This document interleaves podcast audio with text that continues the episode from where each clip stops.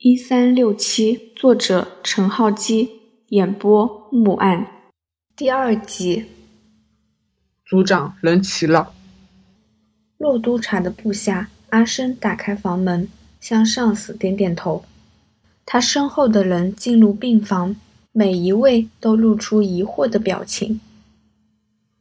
于先生，谢谢你们抽时间前来。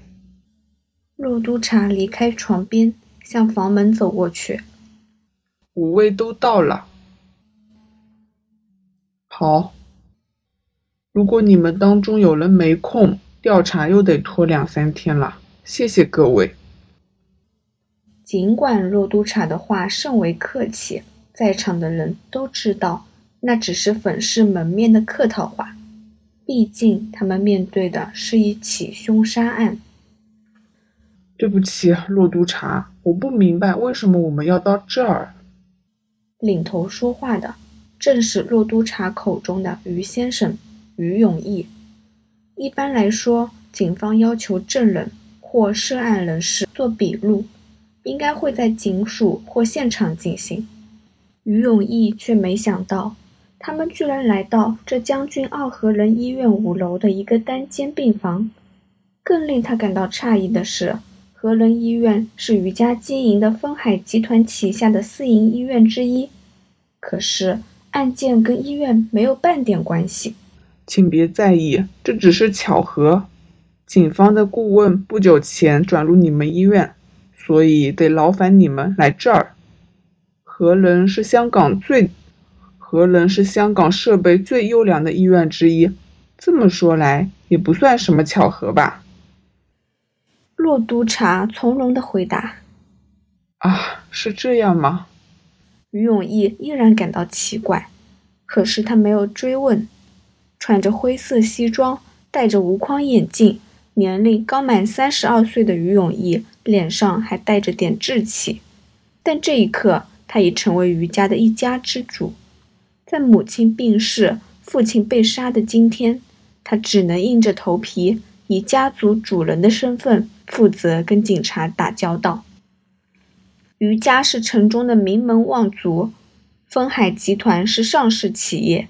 于永义想过，终有一天要接手家族的生意，只是他没想过，这扁担会突如其来的压到自己的肩膀上。虽然于永义是余家的二子。但他现在已经是家族中最年长的人了。自从上星期亲眼目睹躺在血泊中的父亲的尸体，他就不断回想起二十多年前意外早逝的哥哥于永礼。如果大哥仍在世，他一定能够沉着应付这处境吧？于永义暗暗地想到。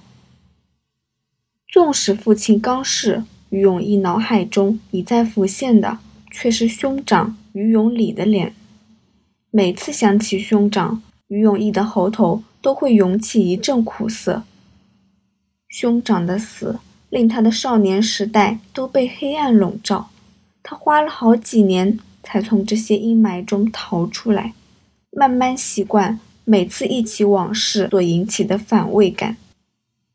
这种久违的悸动让于永义知道，于永礼的死亡是无法遗忘的现实，他只能默默接受，默默承担于家主人这份责任，例如代表家人跟警方交涉的责任。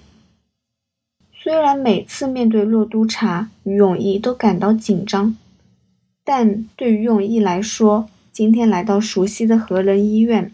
比起身处气氛严肃的警署来得轻松一点。于永义不是医生，但他对和仁医院的病房布置相当清楚。这跟他是集团高级干部无关，只是因为过去一年多，他每隔两三天便会来医院探望住院的母亲。在那之前，于永义顶多一年到医院视察一次。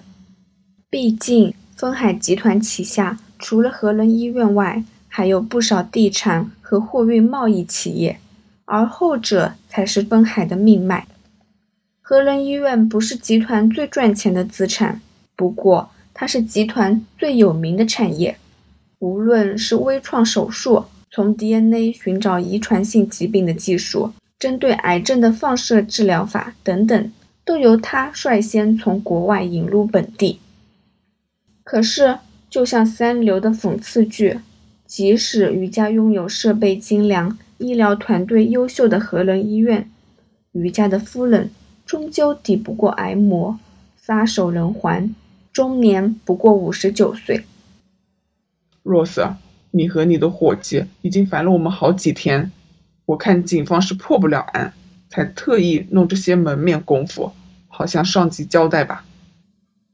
于永义身后的年轻男生语带嘲讽地说：“他是于家的幺子于永莲，比二哥于永义年轻八岁。和世故的兄长不同，一身价值不菲的流行名牌打扮，头发染成红色的于永莲，语气总带着些轻佻。就算对着警察，他仍是口没遮拦，一副天不怕地不怕的模样。”于永义转头瞪了弟弟一眼，怪责对方出言顶撞警察。不过，其实他也有相似的想法，觉得警察只是在敷衍了事。事实上，就连在场的其余三人——于永义的妻子蔡婷、于家的老工人胡烟和家族的私人秘书唐叔，也是如此猜想。他们上星期已分别被召唤到警署进行详细的笔录，众人也不理解再接受问话对调查有什么帮助。余家是有名的家族，丰海又是支撑香港经济的重要财团之一，媒体都对这案子虎视眈眈。警队高层非常重视本案，希望尽快解决案件，以免事件引起政商界的波动。所以只好向我师傅，嗯，总部的咨询顾问求助，请你们再花点时间详述案情经过吧。洛督察无视于永莲的冒犯，不急不慢地说：“你师傅又是什么厉害的角色？”于永莲话中带刺，完全没有把这位警官放在眼里。他叫关正多，曾任。港岛总区重案组指挥官，总部刑事情报科 B 组组长，现在担任警方的特殊顾问。骆督察略带微笑说：“他手上没有破不了的案子，到目前为止破案率是百分之百。百分之百？”于永义惊讶地说：“百分之百。”你你是夸大吧？怎么可能有人破案率达到一百？于永莲反驳道。不过他的语气没有了之前那般嚣张。请问这位关警官在哪儿？满头白发、六十多岁的秘书唐叔插嘴问道。他望向在房间角落敲键盘的苹果。但任何人都不会认为这位外表看起来只有二十来岁的女孩子曾任重案组组长。洛督察转头望向病床，众人初时没反应过来，渐渐才察觉对方的视线所在正是问题的答案。这这位老人家就是关正多？于永义惊讶地问。对，众人没想过，躺在床上风烛残年的老头就是洛督察口中的神探。他患了什么病？于永义开口便后悔，说到底病情是病患的隐私，直接发问很可能惹怒这位他不想招惹的警官。肝癌末期的。骆督察倒没有隐瞒，直话直说。众人没有察觉他的语调带点苦涩。就凭这老老头来侦查老爸的案件吗？于永莲依旧口不择言，不过他已经将“老不死”这三个字吞掉两个。永莲，说话尊重些。说话的不是二哥于永义，而是余家的老臣子堂叔。于永莲撅撅嘴，倒没有反驳。骆督察，你要我们来医院，是要让我们复述口供给这位这位关警官听吗？于永义的妻子蔡婷问道。她似乎仍未习惯当家夫人的身份，一副害怕失言的样子。就是这样子。骆督察点点头，说。我师傅没办法到余宅或警署听各位的证词，只好劳烦各位来到这里。但他能说话吗？蔡婷望向床上的老人。蔡婷嫁进余家前是位女医生，她看到病人口鼻插着喉管，要借助仪器帮助呼吸，就知道要对方问话是无理的要求。他不能。而且他还不能动，他再次陷入昏迷了。洛督察淡然地说：“昏迷了。”抢着说话的是于永莲。所以我们来迟了一步。于永义也问：“昏迷指数是多少？”